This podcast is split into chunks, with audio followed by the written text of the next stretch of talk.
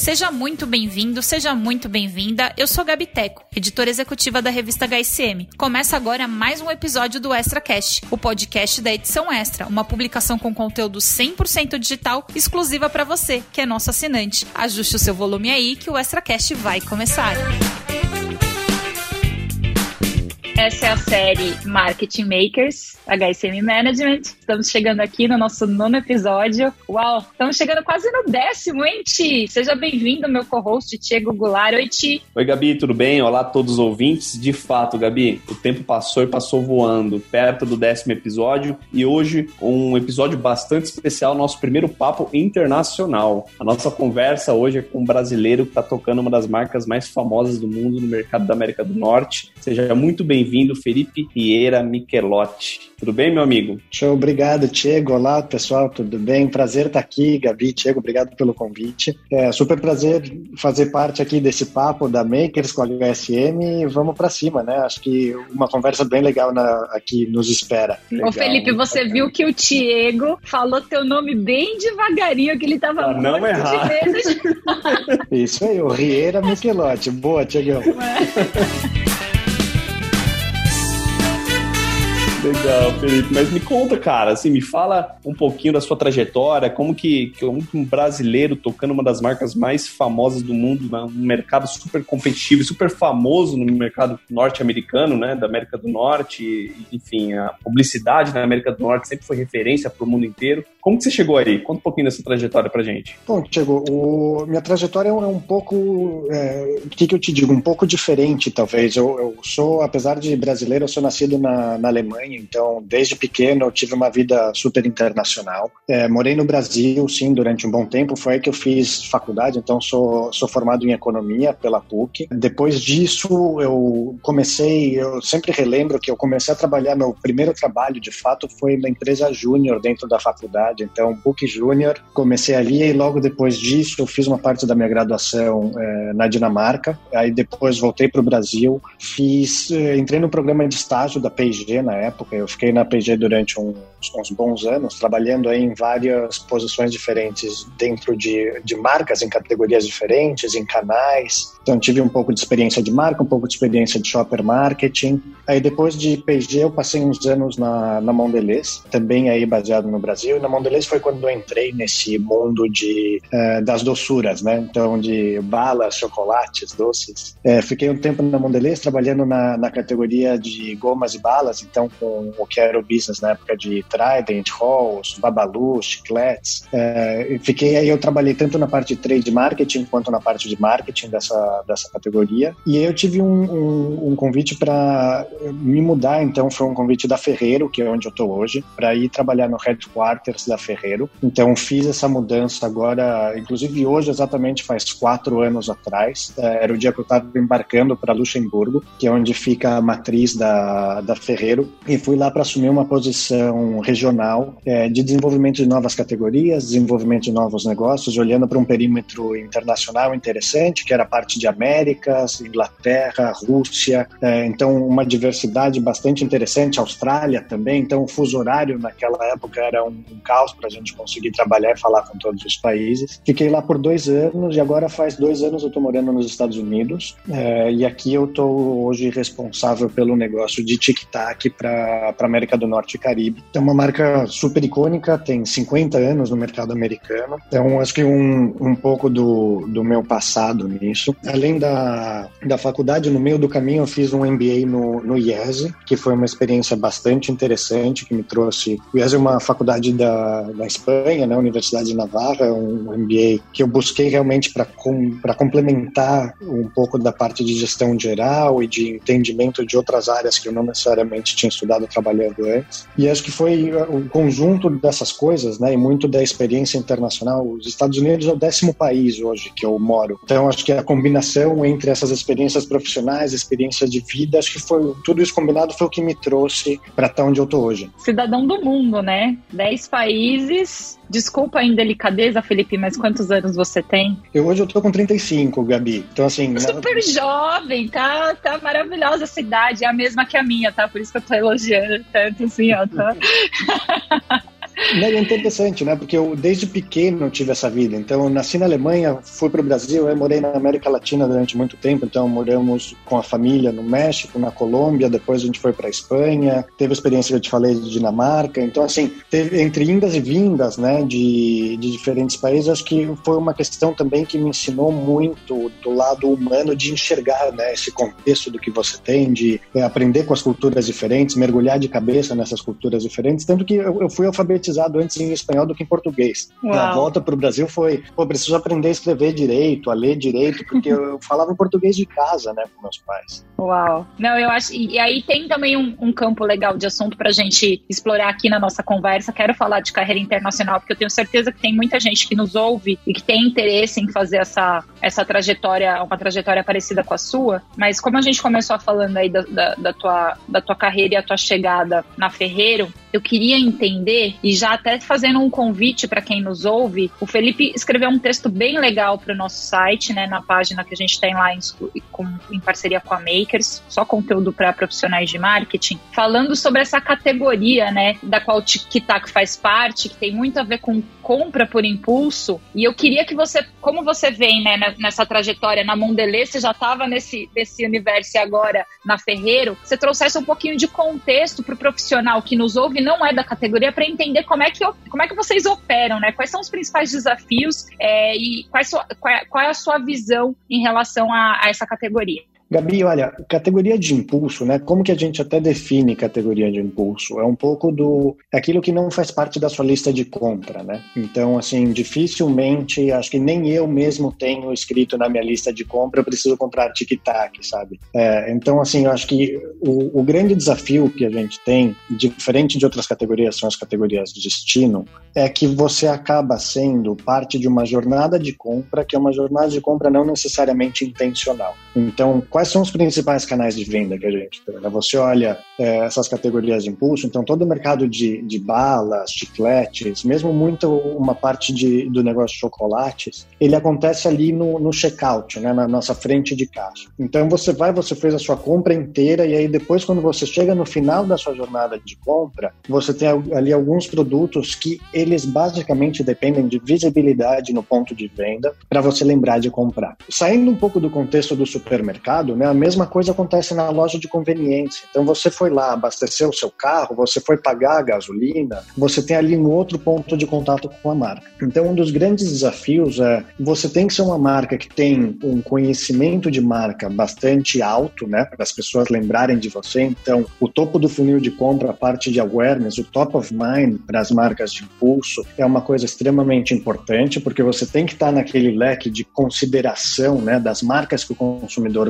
está considerando no momento da compra. E o, o, fator super crítico é de fato o ponto de venda. Né? Então, assim, uma vez que eu tenho esse top of mind, eu preciso fazer com que o consumidor lembre de mim naquele momento de compra, naquele momento em que ele está no ponto de venda. Então, é muito em cima de um bom trabalho de embalagem, um bom trabalho de material de ponto de venda, um bom material, uma boa execução, né? uma boa visibilidade. E eu acho que aí Tic-Tac é uma marca que é super icônica, né? uma marca que a gente fez inclusive pesquisas, a gente sabe que 8 a cada 10 consumidores reconhecem uma embalagem de tic-tac sem ter nenhum tipo de rótulo. Só pela iconicidade, né, que a caixinha de plástico transparente com as balinhas perfeitamente ovais dentro, com as diferentes cores. Então, assim, é uma marca muito icônica que nos ajuda muito dentro do ponto de venda para vencer nesse primeiro momento da verdade, né, que é quando você tem o consumidor ali e ele tem alguns poucos segundos que a gente tem para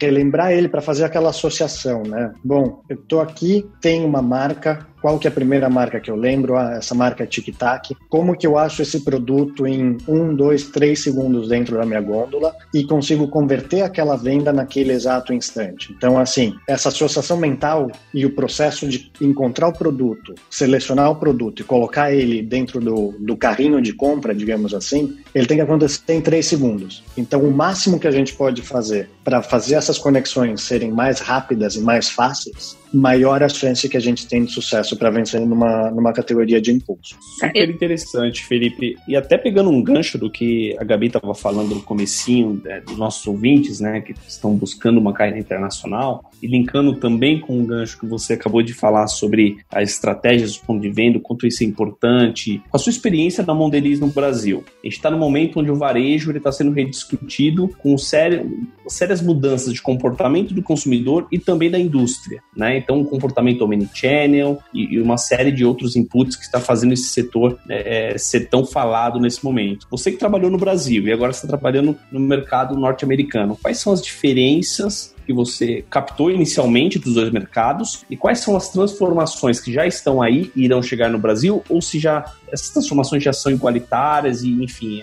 as transformações elas já são mundiais quando a gente fala de varejo, de indústria, de tudo isso. Olha, Tiago, o que, que eu te digo? Acho que a primeira diferença, e acho que a diferença mais significativa, é da composição que você tem do varejo no Brasil e que você tem nos Estados Unidos. Então, no Brasil, você fala de um universo de um milhão de pontos de venda. Né? Você fala de um universo que você tem um canal tradicional, aquela loja pequenininha de bairro, que é uma infinidade de lojas. Né? Você não está falando de 10, 50, 100 mil. Você está falando de 500, 600, 700 mil lojas que você chega de forma indireta. Né? Que aquela loja pequena, bem tradicional, é, é a padaria que a gente está acostumado, é a lojinha do seu Zé que a gente tem ali é, perto de casa, sabe? E eu acho que esse, essa diferença com os Estados Unidos é que aqui você tem um varejo muito mais consolidado. Né? Então você tem os grandes players, mesmo o canal de conveniência é um canal que por mais redes que você tenha, você está falando de redes. Acho que essa é a primeira diferença. A segunda diferença, que é uma realidade, você vê aqui uma questão de e-commerce mais desenvolvida do que você tem no Brasil, né? Então você tem, sim, claro, o fator Amazon, né, de ser muito onipresente e de ter uma penetração hoje nos lares americanos que é praticamente praticamente a mesma penetração que o Walmart tem nos Estados Unidos, tá? Então, quando você considera os dois. Então, o e-commerce super desenvolvido, e aí você entra um pouco em algumas questões que são um pouco mais estruturais. Então, você tem, no Brasil, a gente está acostumado a ter muita mão de obra dentro do ponto de venda, e aqui você tem um pouco menos. Uma das questões que me chama muito a atenção, que tem evoluído muito rápido e tem sido muito acelerado nesses últimos tempos, é a questão do self-scan dentro da loja, do, do checkout, do auto auto-checkout, né, que é uma questão que no Brasil a gente não vê ainda muito desenvolvida e que aqui é uma realidade. E que quando a gente vê a evolução e as conversas que nós temos com os varejistas, é um modelo que ele veio para ficar. Então, vou te dar alguns números que a gente tem enxergado e que a gente tem conversado com os principais varejistas. O ticket médio que passa pelo checkout, ele era, no começo desse ano, um ticket médio muito mais baixo do que o ticket que a gente tem hoje. Então, você vê que foi uma evolução da forma como o consumidor está fazendo a compra dele. Né? Então, enquanto antes o, o autoatendimento ele servia para uma compra pequena, para uma compra de impulso, quando você tem um ticket que triplicou, quadruplicou ao longo dos últimos seis meses, você está vendo que, na verdade, o consumidor está fazendo a compra dele de abastecimento e está passando por um autoatendimento na loja. Então, você vê hoje que mais ou menos 80% dos tickets de alguns varejistas estão passando pelo autosserviço, em que a própria pessoa escaneia os produtos que ela comprou e coloca de volta no carrinho. Qual que é o grande desafio que você tem disso? Né? Você não tem mais aquele momento em que você tem aquela grande fila dentro, na frente do checkout, em que você está com seu carrinho esperando para colocar suas compras em cima da, da cinta né, do checkout, que você vai ter o operador de caixa, escaneando um produto por um, colocando na sacolinha e te dando depois. Que para as categorias de impulso, aquilo é um momento mágico, né? Porque você tem um momento de ociosidade do consumidor ali na frente que, não vou negar, tá? Ao longo dos últimos 10 anos, não é que as pessoas ficavam procurando os produtos que tinham ali em volta, não. Elas começaram a ficar no celular a mandar uma mensagem, a entrar em redes sociais. Então, assim,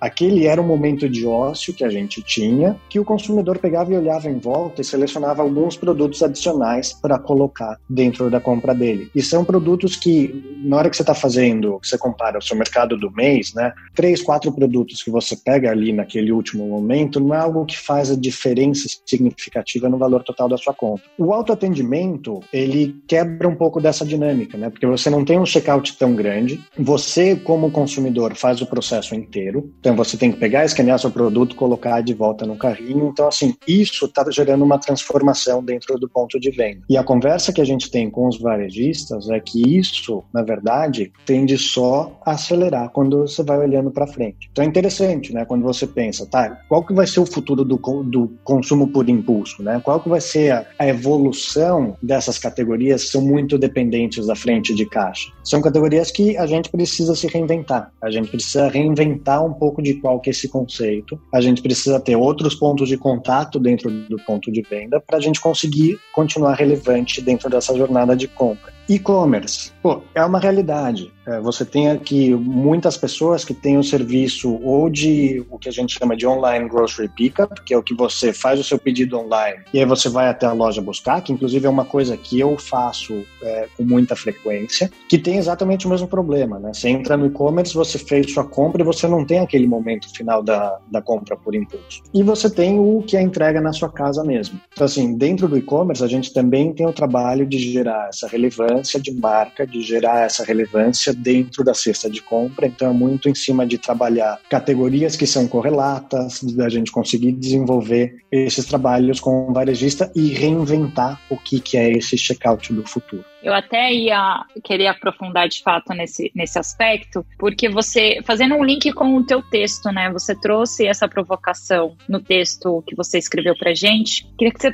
ajudasse a gente, Felipe, a, a, a ficar então um pouco mais concreto, né? A necessidade de, de reinvenção, ela já, é, até pela sua explicação, ficou bem clara, mas o que, que pode ser então? Me dá umas ideias aí, né? Como é que a gente reinventa para garantir que ainda que possa ser uma pequena indulgência ali, né, e que não estava programado, pô, mas pelo menos na experiência do supermercado, é super bom você sair com, com a balinha ali, já comendo no carro, com o chocolate ali para dar aquela. Eu, sou uma formiga, né, então talvez eu nem seja referência. E por também ter uma formação em marketing, eu fico prestando atenção em todos os displays, o que, que é novo, o que, que não é. Eu acho super bacana. Não sei se, se todo consumidor é, é assim, mas o que, que vocês estão conseguindo avançar olhando para o mercado norte-americano? Americano, que certamente é, é, um mercado que nos inspira bastante, né? O que, que, que vem por aí de concreto? Ô, Gabi, o seu exemplo é o, é o perfeito exemplo, entendeu? Que a gente tem. Eu acho que isso a tendência, se você me perguntar, ele ainda vai existir? Ele ainda vai existir. Ainda, eu não acho que o, o ponto de venda físico esteja fadado à morte, entendeu? É que tudo vai virar 100% online. Eu acho que vai existir uma evolução natural em que nós, como consumidores, vamos gostar de ir em pontos de venda que nos ofereçam uma experiência de compra, que seja uma experiência prazerosa. O que para você pode ser ver um monte de materiais, né, por ter esse viés de, de, de formação em marketing, para outras pessoas pode ser ver um hortifruti que seja super bonito, entendeu? Ou ser uma loja que você veja novos lançamentos e que você consiga conhecer novos produtos, experimentar novos produtos, ou que você ache um, um, um sortimento diferente. Eu acho que um pouco das coisas, é, tentando trazer isso para um, uma realidade um pouco mais concreta, né? eu acho que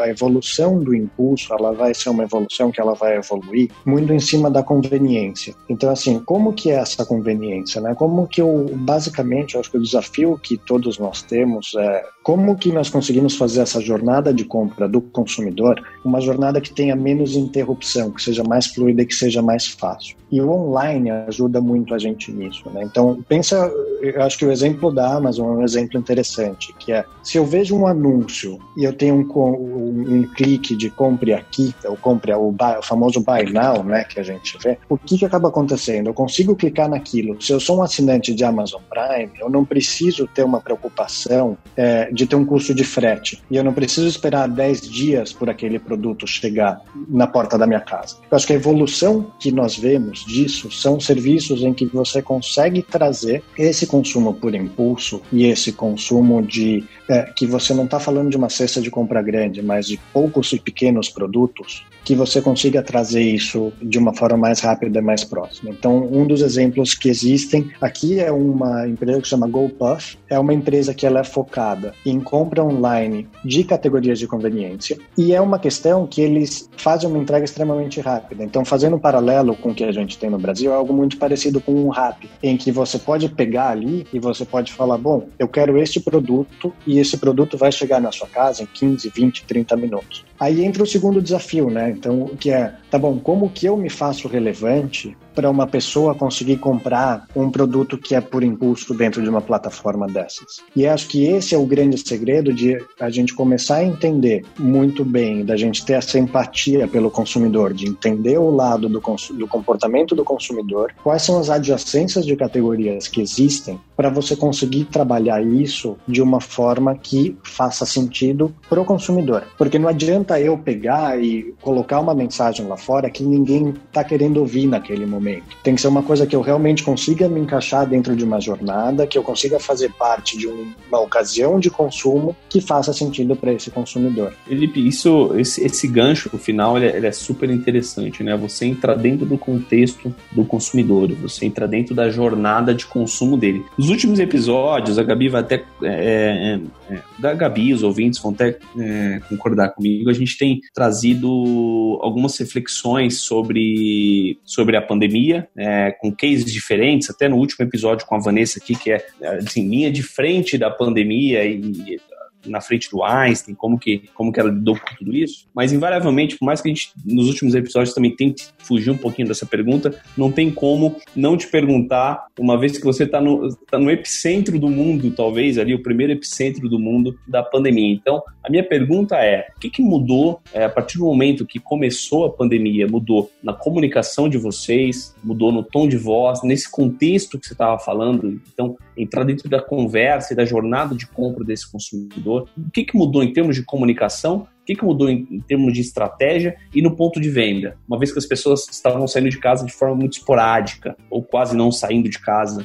O que você pode compartilhar com a gente um pouquinho do que foi esse momento? Aliás, está sendo esse momento para vocês? Ou saindo para comprar papel higiênico, né? Não sei se vocês lembram, no início da pandemia, as pessoas saíram desenfreadas comprando papel higiênico, que eu, eu absolutamente não entendi aquele movimento, mas acho que alguém tinha que estudar essa, esse, esse efeito papel higiênico aí no mundo. Mas vamos ouvir, Felipe. Tiago, deixa eu quebrar a resposta em partes. E, Gabi, é legal você falou do papel higiênico, a gente descobriu que as pessoas saíram com, uh, correndo comprar Nutella também. A gente teve um aumento de demanda por Nutella gigantesco. Mentira! Maravilhoso! Pelas pessoas uh, ficando, passando mais tempo em casa e por, pela busca de um, de um conforto, né, de um momento de indulgência. Então, entrou isso, entrou as pessoas fazendo bolo, fazendo mais receitas. Então, a gente vê um pico de consumo bem significativo. A, a gente tem um termo só... aqui que a gente fala que é a pandemia, né? A pandemia. pandemia. Todo mundo começou a fazer pão na, em casa. Deixa eu pontuar só para quem não fez a conexão, pessoal, a Ferreiro é dona da marca Nutella também, tá? A gente tá falando aqui muito de tic-tac, mas para quem não se ligou, a Ferreiro e Nutella estão ali, ó, unidos. Nutella, amamos Isso Nutella. Aí. Vai lá, Fê. Então, Tiago, deixa eu quebrar um pouco da resposta em algumas partes. Né? Acho que é, é interessante, como você falou, a gente, e até conversando com amigos no Brasil, né, o, o sentimento que eu tive é que parecia que a gente tinha uma máquina do tempo aqui que nós estávamos um mês adiantados em relação às coisas que iriam acontecer no Brasil. E acho que o fato da gente ter, como empresa, uma presença muito forte na Europa também nos ajudou a antecipar um pouco do que viria, porque eles estavam um mês à frente uh, da gente. Então, pensa que assim, o, o pico uh, de Covid na Itália aconteceu naquele início de março aqui, ele foi meio que no início, final de março, começo de abril. Então, tentando separar nas diferentes frentes que você comentou, acho que a primeira foi é, muito interessante. Acho que o que eu quero trazer aqui é muito do, da, proximi, da importância da proximidade de você entender o que, que está acontecendo com o consumidor. Então, num, em um primeiro momento, primeiro que assim, todas as categorias, acho que todos os tipos de negócio viram um impacto por conta do, do contexto da pandemia. O primeiro impacto que, que nós começamos a enxergar foi um, uma diferença de comportamento do consumidor em relação ao fluxo ou ponto de venda. Então, o canal de conveniência perdendo fluxo de uma maneira absurda. Então, assim, coisa de quedas de 90%, 95% de tráfego de pessoas dentro de ponto de venda de conveniência. O que a gente viu também é as compras começaram a ser uma compra mais de sobrevivência. Né? Então, foi um momento em que você tinha muita falta de produto dentro do ponto de venda, em que a partir daquilo você acabava comprando o produto que você tinha disponível.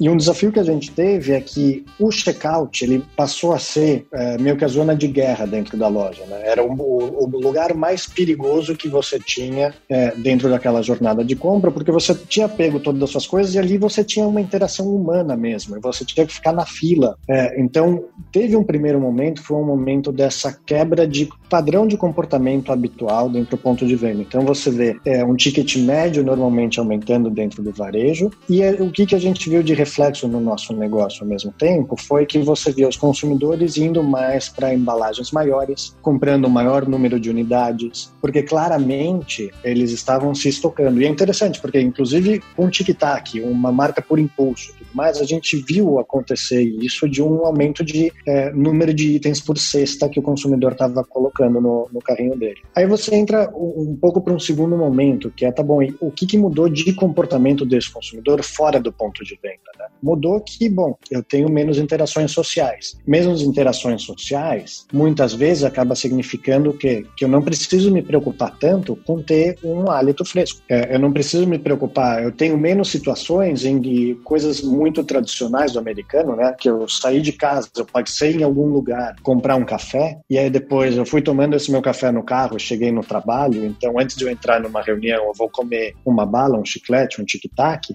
Essas ocasiões de consumo elas deixaram de existir. Deixou de existir o tradicional almoço na mesa enquanto você está trabalhando e que depois você vai para uma reunião que também é um momento de, de consumo do produto muito relacionado ao hálito fresco. Então, quando você olha para o que, que aconteceu na categoria, a gente vê que a categoria, os sabores de menta, eles começaram a cair, enquanto que os sabores de fruta, que são mais relacionados a um momento de indulgência, que você tem um momento de você curtir um docinho que é pequeno, que não tem muitas calorias, que vai te dar aquele reset mental, sabe? Que vai dar aquela refrescada, que você vai ter um meio que um break, começaram a crescer. Então, assim, a gente viu dentro do nosso portfólio uma diferença de performance entre uma, um tipo de sabor e outro perfil de sabor. A mesma coisa aconteceu com embalagens. As embalagens maiores começaram a ter uma demanda maior do que as embalagens menores. E a partir daí, é, você tem que fazer todo o processo de ajustar seu supply chain, garantir que você tem um produto. Então, é, ligar para a fábrica e falar: olha, produz men menos do menta e produz mais do laranja. É, e você conseguir adequar essa demanda demanda para você ter os pontos de venda abastecidos. E, então, acho que assim, isso em relação a ponto de venda e um pouco a, a comportamento de consumidor foi o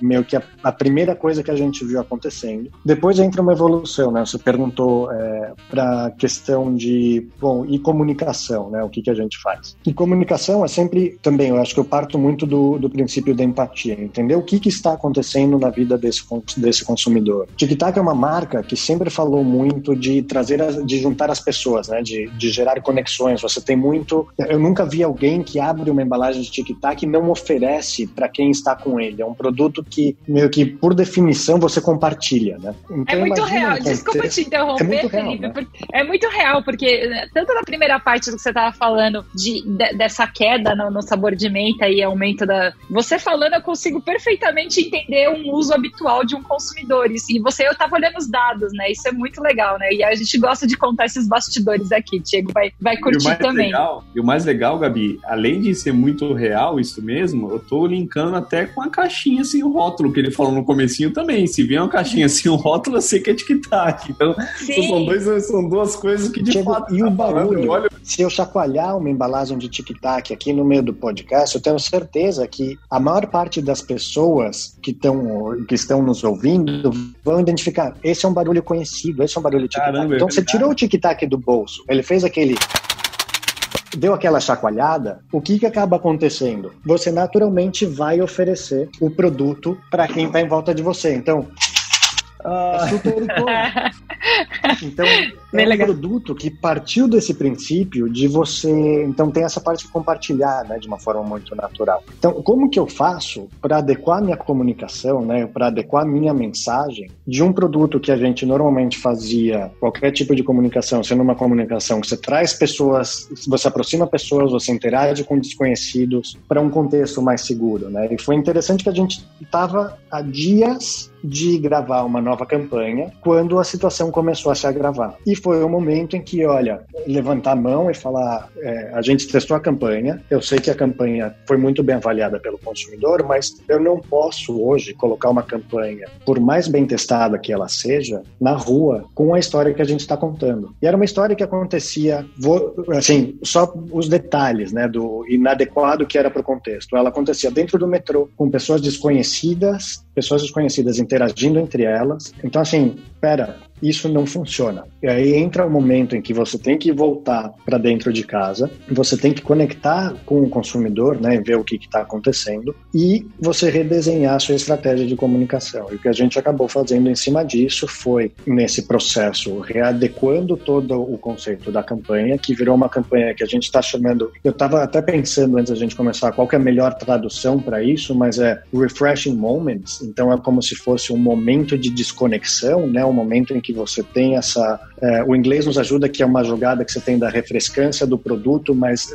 funciona também para uma refrescância, um reset mental. E é uma campanha que a gente está lançando agora, em que a gente foi enxergar o que, que estava acontecendo com o nosso consumidor, qual que era a nova realidade em que ele estava inserido e quais eram as novas ocasiões de consumo que a gente poderia ter dentro dessa nova realidade. Então foi, a gente partiu, saiu do contexto que eu estava te falando, né? Metrô, várias pessoas, tem uma pessoa lá do outro lado, eu olhei para ela, chacoalhei o tic-tac, fui oferecer, a gente teve uma interação, por uma execução que acontece totalmente dentro de casa. Então, uma execução que acontece na realidade que a gente tem de algumas pessoas trabalhando de casa na frente do computador, depois de um dia de vídeos infinitos, que você tem uma, um contexto de crianças fazendo a escola remotamente, é, que você tem de colegas de faculdade morando juntos numa república. Então, a gente se, é, olhou para esses momentos que são muito reais na sociedade, né? E a gente trouxe isso para próximo da marca. E qual que é o, o, a preocupação que nós tínhamos era, eu não quero te ensinar o que, que você tem que fazer com o produto, mas é basicamente, olha, a sua realidade é essa e você precisa ter esse momento para você viver aqueles pequenos momentos em que você vai curtir, conectar de verdade com as pessoas estão próximas de você. Então, inclusive, a gente está lançando uma campanha nova aqui nos Estados Unidos, ela entra ao ar daqui a quatro dias, que é exatamente isso que eu estou contando para vocês. Que a gente, se vocês quiserem, procurem no YouTube e tudo mais, vocês vão ver exatamente isso sendo traduzido de uma forma criativa em um anúncio de 15 segundos, que é essa realidade. Olha, eu tive um dia cansativo, acabei, deixa eu consumir meu tic-tac, nossa, isso daqui me traz um momento legal e deixa eu interagir com as pessoas estão próximas de mim. E além disso, a gente fez outras brincadeiras, do tipo, quem nunca entrou numa reunião de camisa e tava de bermuda, de chinelo? Quem não pegou e, por exemplo, transformou a sala em academia para você poder fazer um exercício? Então, nós fomos sim trabalhando em cima de vários insights e de várias questões do consumidor em que nós víamos muito muito relevantes. Por exemplo, no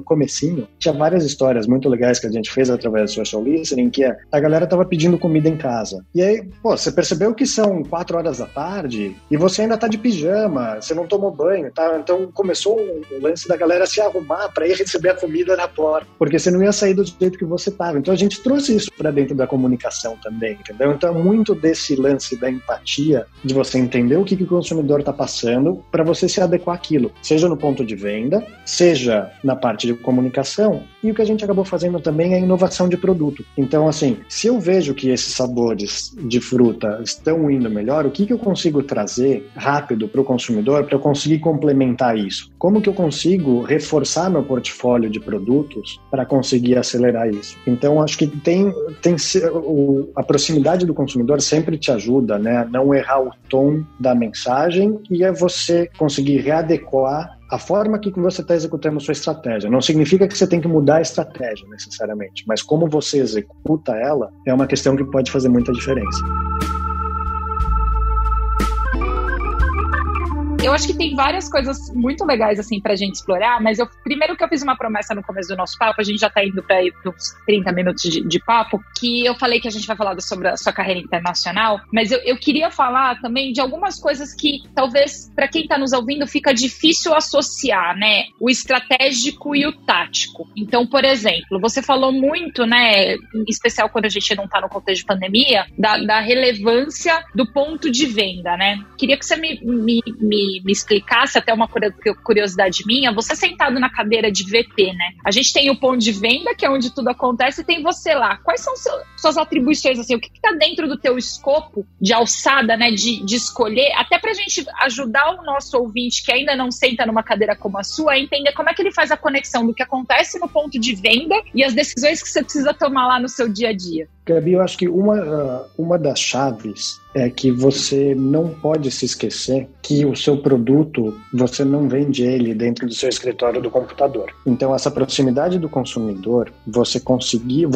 estar no ponto de venda faz parte do meu trabalho, faz parte do trabalho da equipe inteira. Porque o que, que acontece? Aonde que nós, como profissionais de marketing, conseguimos errar? Todas as vezes que nós erramos, normalmente é porque nós tomamos as decisões sentados na cadeira na frente do computador e não ali no ponto de venda e não ali conversando com o consumidor. Então, o que acaba acontecendo é, você fala com o seu próprio umbigo. Ah, essa embalagem é muito bonita. Nossa, achei ela linda. Aonde você viu essa embalagem? Você viu ela na tela do seu computador ou você viu ela no ponto de venda? Você viu ela no ponto de venda como ela realmente vai ser vendida no ponto de venda ou você estava lá segurando ela na sua mão comparando com o resto? Então, o, o papel que todos nós temos é uma questão que eu sempre bato muito na tecla é nós precisamos ir para a rua, nós precisamos entender o que, que está acontecendo ali, porque isso nos ajuda a cometer menos erros, porque é o ambiente real onde a gente está inserido. Então, se fala de ponto de venda, normalmente as pessoas falam, ah, mas sei lá, ponto de venda deve ser algo super distante da realidade do Felipe, porque ele não deve estar preocupado com a loja do, aqui da esquina ou a padaria. Não, muito pelo contrário. Eu gosto muito de estar dentro da loja e de fazer uma visita com o time para dentro da loja para a gente entender e para a gente ver como o consumidor está comprando. Então, pô, se eu tenho essa embalagem funcionando desse jeito, no PowerPoint ela estava muito bonita, mas olha aqui na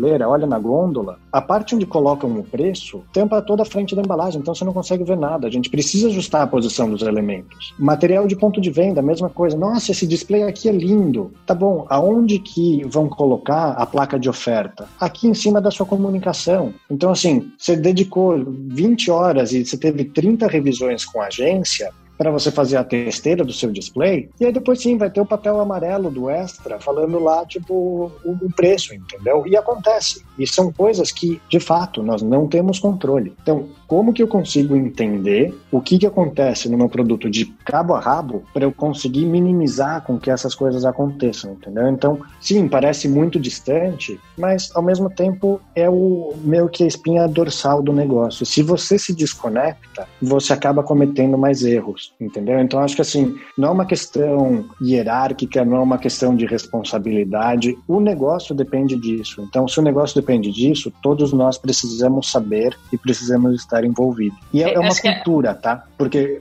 muitas vezes, assim, o cara, o estagiário que começou, tipo, ele não tem noção da importância que o ponto de venda tem. E aí, não, não, não, peraí, muito legal a ideia, mas vamos lá ver na loja comigo? E tipo, pega, entra no carro e vai. E vamos olhar o que, que acontece na vida real. Eu acho sensacional, porque a gente, é, muitas vezes, né, como nas estruturas de marketing e tal, a gente vai obviamente, cada vez cuidando de orçamentos maiores, né? essa tendência a ficar tudo muito elaborado e você perder a conexão de fato com o que importa, que é o teu consumidor lá na ponta, é, olhando para o teu produto e tendo essa experiência. Então, acho que é, a dica é maravilhosa, né? Gastar sola de sapato é gratuito e, e, ajuda o profissional de marketing. Eu queria fazer mais uma pergunta que tem a ver com estratégias low cost, vamos dizer assim. Que eu, que eu queria te trazer o seguinte: você falou bastante de reconhecimento de marca, né? você está à frente de uma marca que já tem essa reputação e você tem um mega desafio, né, no mercado norte-americano ainda que é bastante competitivo de você manter essa, essa, essa reputação e, e, e, se manter competitivo também. Mas a gente também, aqui no, no nosso podcast, a gente fala com profissionais que estão começando, que as marcas não são reconhecidas, né? Que dicas a gente pode dar para quem pô, tá orçamento ali perto do zero, mas que quer se tornar relevante no ponto de venda, e aí pode ser dicas para o mundo físico ou para o digital, mas que pode ajudar essa pessoa sem ter um, um, orçamento aí de grandes campanhas, como é que ela pode se tornar re relevante é, no ponto de venda? Gabi, acho que o acho que tem dois, dois fatores importantes. O, o primeiro comentário legal é que todo mundo acha que marcas que são muito reconhecidas, né, são marcas que têm muito dinheiro e nem, nem sempre é o caso. Mas acho que se você tem um, um budget limitado, né, eu acho que o, uma da, um dos fatores que é importante você saber é o eu gosto muito de testar. Então assim, qual que é o retorno que isso me traz versus aquilo? Como você consegue fazer um teste de baixo custo para você ter um, um pouco de percepção, né, de faz sentido colocar dinheiro aqui ou não. E muitas vezes a gente entra num, tá, mas para testar vou precisar pegar um instituto de pesquisa e isso vai me custar tipo centenas de milhares de reais para eu conseguir entender se o meu material de ponto de venda funciona. Sim, pode ser, mas você pode fazer isso também de uma forma muito simples, que é vai lá na padaria na esquina da sua casa e conversa com o dono da padaria e pergunta para ele: será que, tipo, você deixaria eu colocar esse material aqui e a gente vê quanto você vendeu essa semana e quanto você vai vender a semana que vem? É um teste perfeito? Não é. Mas se você faz isso, você fica uma horinha na loja vendo as pessoas se elas estão interagindo ou não estão interagindo com o material, ela te, te ajuda. Então, assim, vira e mexe a gente vê, ah, não, vamos fazer uma solução de um display gravitacional. Cara, o display gravitacional ele emperra, o produto não sai. Então, assim, é muito legal, mas depois de uma hora, duas, três, você tirou a gravitacional ou não quero mais, aonde eu coloco? A loja do cara vira uma zona, então ele não vai, não vai manter o material. Então, o testar é uma das coisas. A outra é você ter claridade da sua estratégia. E muitas vezes, o que, o que a gente acaba é, cometendo como uma falha é que você, ou tendo muito dinheiro ou tendo pouco dinheiro, você, a gente sempre tem a habilidade de fatiar o dinheiro para querer fazer mil e uma coisas. E fazer mil e uma coisas, é, muitas vezes vezes significa, eu falei de teste, parece até uma contradição, mas o teste ele tem que ser em cima de uma coisa que é estratégica para você. Então, assim, o que que realmente gera o seu negócio? O que que vai fazer o seu negócio funcionar? Entendeu? É visibilidade de ponto de venda? Tá bom, então vamos, coloca isso numa caixinha e vamos olhar para visibilidade de ponto de venda com todos os detalhes. Então, qual que é o lugar da loja? Onde o consumidor está suscetível para receber sua mensagem? Quando você tem aquilo claro, aí você tem um lugar para você pegar e dedicar seu investimento. Se você me perguntar hoje, eu não tenho dinheiro para fazer tudo o que eu gostaria ou que eu precisaria fazer. Então é uma questão de escolhas. O que que eu vou priorizar dentro do meu portfólio? Então, eu preciso gerar conhecimento de marca ou eu preciso gerar conversão no ponto de venda? No fim das contas, o que move o negócio são as pessoas comprando o seu produto. Você pode ter a marca mais conhecida do mundo. Se as pessoas não te compram, não entra dinheiro no bolso. Essa é a verdade. Então, muito legal, sua marca é muito bacana, mas e aí? Então, acho que para quem tem um budget mais limitado, acho que é um pouco da clareza em cima da estratégia, da persistência em cima da estratégia e de você conseguir ir fazendo pequenos testes em que você vai aprendendo e você vai redirecionando o seu investimento. Isso funciona, aquilo funciona. E se você está próximo do consumidor e você consegue juntar dados que te ajudem a provar que suas hipóteses são verdadeiras ou são erradas, você está no caminho certo. Porque a verdade é, tudo começa com uma hipótese. Eu acho que isso vai acontecer. Tudo bem, vamos ver se o que eu acho acontece ou não acontece. E aí você vai ajustando e você vai, vai pilotando isso. Quando você fala de budgets maiores, aí você sim tem a pesquisa elaborada, sim você consegue conversar com o consumidor, você consegue colocar mais número por trás desses insights, que é o que eu estava te falando lá. Se eu tivesse ficado três horas na frente de um mercado, ou passado uma semana trabalhando dentro de, uma ca de um caixa, eu talvez eu tivesse visto, olha, é, tá vendendo mais laranja do que tá vendendo menta. Será que tem alguma coisa aqui? aqui? A vantagem é que eu tenho uma leitura, um painel que eu vejo, tipo, quais são os dados que eu tenho por ponto de venda, eu consigo ver isso de uma forma agregada, sem precisar tomar conclusão baseada em cima de uma loja. Mas para um negócio pequeno, uma loja pode ser algo significativo. Você pode fazer em 10 lojas se você leva o seu time inteiro para fazer isso. Então,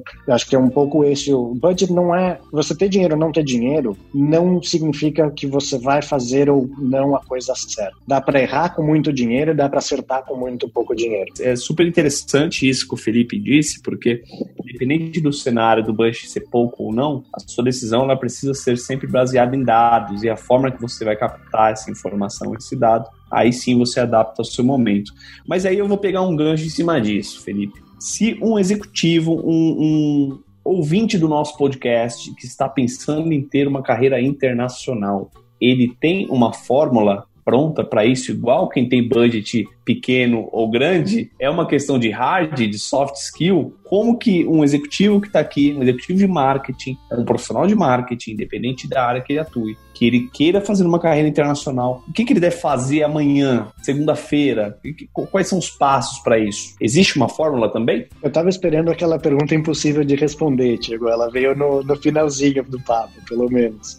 É, cara, eu acho que assim, é, se você me perguntar, tem uma fórmula pronta? Eu acho que não, não tem uma fórmula pronta. A verdade é que é uma combinação de, de hard skills e de soft skills, sim. Eu acho que o, o grande ponto, né, o que eu sempre me questionei em cima de, em relação a isso, e mesmo quando você está na carreira internacional, é uma coisa que você se pergunta, né? Bom, eu estou indo para um, um mercado específico em que tem centenas de milhares de pessoas que, consegui, que entendem desse mercado melhor do que eu entendo, né? Porque eles viveram aqui a vida inteira. Então, eu até hoje, mesmo estando aqui depois de dois anos, eu te digo, eu me sinto muito mais confortável de falar do varejo brasileiro do que eu me sinto confortável de falar do varejo americano. Mas hoje eu já entendo do varejo americano a ponto de conseguir entrar numa discussão com o time comercial e saber e conseguir direcionar uma estratégia, de conseguir direcionar um posicionamento de marca. Aí você se pergunta, né? Tá, mas então por que o Felipe e não é uma pessoa dos Estados Unidos que, que senta na cadeira? E essa acho que é a, a grande pergunta, né? Então entra no contexto de quais são os conhecimentos que você tem, né? Quais são os mercados em que você conhece, o que, que você traz de bagagem com você e o que, que você pode aportar para aquela posição. Então, assim, o seu conhecimento pode ser, olha, é, eu trabalhei no Brasil, que é um mercado que tem uma complexidade X, que é muito diferente tenho experiência em uma categoria é, no Brasil que é uma categoria muito desenvolvida e que em outros mercados talvez não seja tão desenvolvida. Então você tem um, um expertise que você leva com você. Mas acho que no lado de soft skills, e aí entra um pouco do, do que muitas vezes nós como brasileiros somos cegos. É isso que é. Cara, a gente pega, a gente dobra a manga e a gente se joga e a gente faz acontecer. E tem um problema, a gente vai, a gente entende, a gente corre atrás, a gente busca uma solução. Então é muito raro você encontrar um profissional brasileiro que pega e dá 5 horas da tarde, independentemente do que ele esteja fazendo, cai a caneta. Então, não. Nós temos essa característica como brasileiros, que é, sim, nós somos batalhadores, entendeu? nós vamos para cima. Então, você me ah, mas o simples fato de eu ser batalhador e de eu ter algum conhecimento te gera um leque de oportunidades gigantesco para eu ter uma carreira internacional? A verdade é que não. É, então, assim, o que, que, mais você precisa adicionar para isso? Então, você tem que ser um, um, profissional que seja competitivo. Então, qual que é a sua formação? Você tem alguma formação que é valorizada internacionalmente, entendeu? Então, assim, ah, é, por que, que eu fiz um MBA em uma faculdade internacional? Porque eu tinha essa aspiração internacional, para mim era uma questão que era importante. É, então, eu busquei construir e me armar de ferramentas para que uma carreira internacional fosse uma questão que tivesse menos barreiras para uma contratação. O outro ponto é idioma. Se você não fala um inglês bom, você vai estar em desvantagem. Se você está indo para um mercado hispânico e você não fala espanhol, você vai estar em desvantagem. Eu entrei numa empresa italiana. Sabe qual foi a primeira coisa que eu comecei a fazer? Aula de italiano. Porque sim, apesar de todas as conversas oficiais em reuniões acontecerem em inglês, o papo do café era em italiano e eu ficava boiando. Então eu precisava entender o que estava acontecendo ali. Eu precisava me aproximar. Então o lado dos soft skills é muito importante, que é o lado de você conseguir ler o seu contexto, entender com quem você está trabalhando, entender. Pô, imagina o quão diferente é um consumidor russo de um consumidor americano de um consumidor brasileiro. Então assim, como que eu consigo me aproximar disso? Como que eu consigo entender um pouco melhor? Então, infelizmente, não tem uma receita de carreira internacional. Eu acho que se você trabalha em uma empresa que é multinacional e você é um top performer em uma empresa multinacional, você tem uma porta que é um pouco mais próxima e um pouco mais aberta para você seguir uma carreira internacional. Então, se você é muito bom fazendo o que você faz no Brasil, me ajuda a lançar essa marca em outro país me ajuda a expandir o expertise que você teve de e-commerce aqui em outro país, isso é um caminho um pouco mais natural de se acontecer. Então, dos amigos que eu tenho expatriados, uma grande parte deles, eles começaram uma carreira internacional na mesma companhia que eles estavam trabalhando no Brasil. Eram pessoas de alta performance e que essas pessoas sempre foram muito claras, olha, eu quero ter uma carreira internacional e elas tiveram oportunidade dentro das próprias empresas é, para fazerem isso. No meu caso foi um pouco diferente diferente. Eu tinha uma experiência de uma categoria é, e um mercado que é um mercado muito grande, que é o mercado de gomas e balas no Brasil, uma categoria muito desenvolvida, que tem uma complexidade de trade muito grande, e que uma outra companhia precisava de um certo tipo de conhecimento sobre a categoria é, para desenvolver um novo negócio. Então, isso foi o que eu, particularmente, tive de atrativo para uma Ferreiro me chamar de Luxemburgo para ir para lá. Poderiam ter sido outras pessoas, com certeza, entendeu? Aí, quais foram os outros fatores de decisão em cima disso? E acho que aí entra a parte dos soft skills, entra a parte parte da formação que você tem, das experiências que você teve. Então, um profissional ele vai ser atrativo no Brasil ou fora. As razões são muito parecidas. O para fora, você só tem um fator adicional de concorrência, que é você tem pessoas que conhecem o mercado melhor do que você conhece. Então você tem que ser melhor do que elas nas outras coisas e você tem que provar para eles que, olha, isso eu consigo aprender, mas o que eu trago para a mesa é isso outro. Eu vejo duas, duas coisas aí no que você disse, Felipe, que ressaltaram aqui para mim. É, uma coisa é o teu preparo, né, o teu repertório, que é muito único, né, a trajetória de cada um é muito única, com a oportunidade, que acho que foi esse encontro da Ferreira, né, que você já estava vindo nessa categoria, mas tem uma infinidade de outras coisas que as pessoas têm que fazer e se preparar, desde a questão da, da, da língua, soft skills. Ah, se eu puder deixar um, um, uma sugestão adicional para quem nos ouve, a edição 139 da revista HSM, o nosso dossiê foi sobre carreira internacional. A gente contou várias histórias de, de profissionais que fizeram esses caminhos, alguns mais lineares, outros com promoções dentro da mesma, da mesma empresa, mas promoções laterais, não só com uma promoção né, num cargo acima. Então, acho que tem várias possibilidades. A gente vive nesse mundo cada vez mais integrado, né? Tem gente sendo promovido para posições que não são daqui, mas trabalhando daqui direto. Então, tem, tem, tem várias coisas diferentes acontecendo. Eu queria agradecer demais. Eu acho que teve um ponto também que te, te trouxe uma vantagem competitiva repetitiva que, com a tua experiência anterior. Você teve que explicar para o gringo o que é uma bomboniere que aceita vale-refeição. Isso eu acho que eles não conhecem, que é uma coisa bem brasileira, daquela voltinha que a gente dá no almoço, pega o vale-refeição e vai lá na bala, no chocolate, na, em tudo que a gente Vai com um saquinho de papel, cheio de dadinho. Exatamente. não, é isso mesmo, Gabi. Eu acho que assim, carreira internacional tem gente que vai com a cara e com a coragem e que, cara, consegue tenho amigos que fizeram isso e que deu, estão super bem empregados, deu super certo. E é, é, é essa diversão, né? A gente ir na, na, tentativa e erro e correr atrás dos nossos sonhos. Acho que isso é o mais importante. Se você quer, se prepare para fazer acontecer.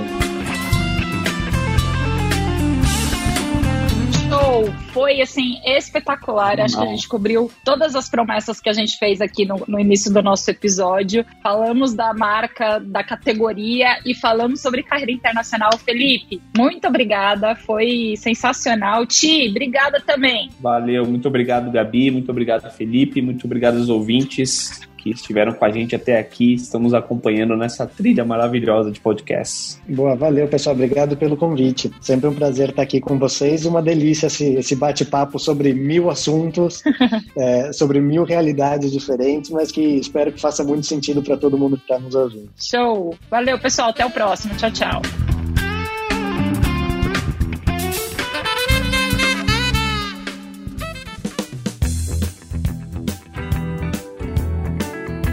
Ouviu a mais um episódio do Extra Cash. Eu sou Gabi Teco, editora executiva da revista HSM. Agradeço a tua audiência e te convido para fazer parte dessa conversa também. Gostou do nosso episódio? Não gostou? Tem um tema que você queira sugerir? Mande um e-mail para gabi.teco@revistahsm.com.br e nos ajude a fazer uma revista cada vez melhor. Tchau, tchau.